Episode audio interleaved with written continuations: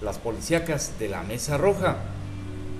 Hoy iniciamos con un ejecutado en el barrio de Jico, allá en Coatzintla, Veracruz. Sí, esta mañana aproximadamente a las 8.30 de la mañana un hombre apodado El Trancas fue acribillado en su domicilio allí en el barrio de Jico.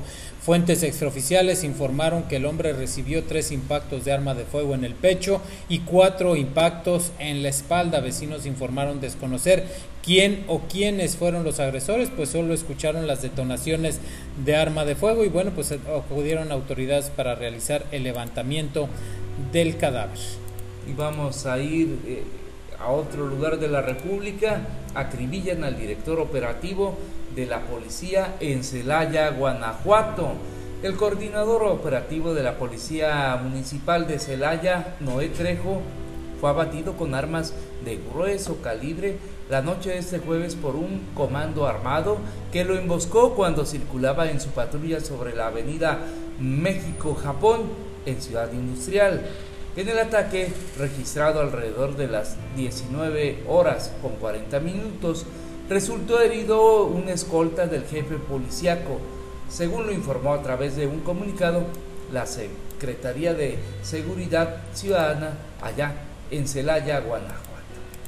Y vámonos con más, pero ahora hasta Jalapa, Veracruz, ahí ejecutan a un comerciante. Así es, este viernes un comerciante fue ejecutado en Jalapa. Los hechos ocurrieron en la avenida Arenas de Jalapa cuando el vendedor se encontraba en su negocio y al lugar llegaron elementos de seguridad y servicios periciales para realizar la investigación correspondiente, así como el levantamiento de la víctima de quien se desconoce su identidad y de acuerdo con medios locales indican que este ataque puede tratarse de una ejecución relacionada con el cobro de piso, es decir, este comerciante se negó a, pasar, a pagar el derecho de piso. Ahora vamos a Zacuatzacualcos. Ahí balean a un hombre en un bar.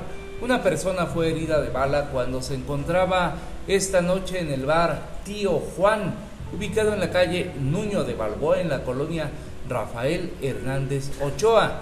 De acuerdo con los primeros reportes, el lesionado solo resultó con una lesión en la pierna izquierda, porque, por lo que la herida no pone en peligro la vida. Esta persona fue auxiliada por paramédicos de la Cruz Roja quienes lo trasladaron a un hospital. Hasta el momento se desconoce el motivo del ataque armado. Hasta aquí el pot.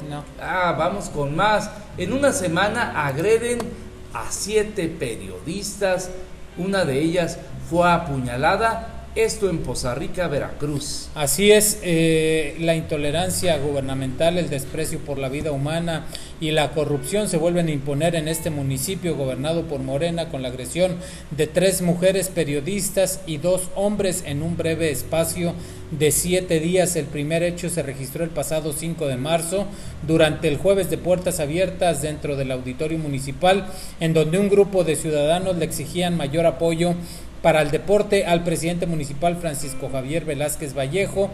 Estas demandas subieron de tono ante la falta de respuesta clara de eh, Velázquez Vallejo, quien protegió al director responsable y suplente del ramo, por lo que un grupo de periodistas que cubrían la fuente se acercaron a documentar el hecho. En estos momentos fueron agredidos y obstaculizados en el ejercicio de su profesión por la directora de Comunicación Social Beatriz Bonilla Herrera, también hermana de la diputada federal Raquel Bonilla Herrera, quien argumentó que era un asunto privado. De acuerdo con Brenda Espinosa Ruiz, directora de la revista Trayectoria, estaba grabando los hechos en disputa cuando la servidora pública le apretó fuertemente del brazo derecho y con voz altisonante le dijo que no podía grabar porque era un asunto particular y no público. Los otros dos periodistas de nombre Pablo Espidio y José Martín Arriaga también fueron interpelados y bloqueados por Herrera Bonilla, quien no quería que se documentaran las protestas por, por falta de apoyo al deporte y el otro hecho se dio la madrugada del miércoles 11 de marzo con la periodista Mirella Ulloa Valencia, quien fue apuñalada fuera de su casa luego de terminar la edición del diario La Opinión de Poza Rica y bueno pues ya este medio cuenta con la muerte de su director general y un ataque con arma de fuego a su jefe de redacción y condenó el tercer artero y directo ataque a cuchilladas en contra de quien se desempeña como directora editorial de esta empresa. Y faltó mencionar todavía lo de Tita Serrano. Y lo de Tita Serrano, aparte, así Adelante, ¿verdad?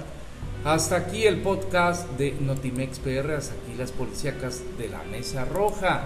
Y hoy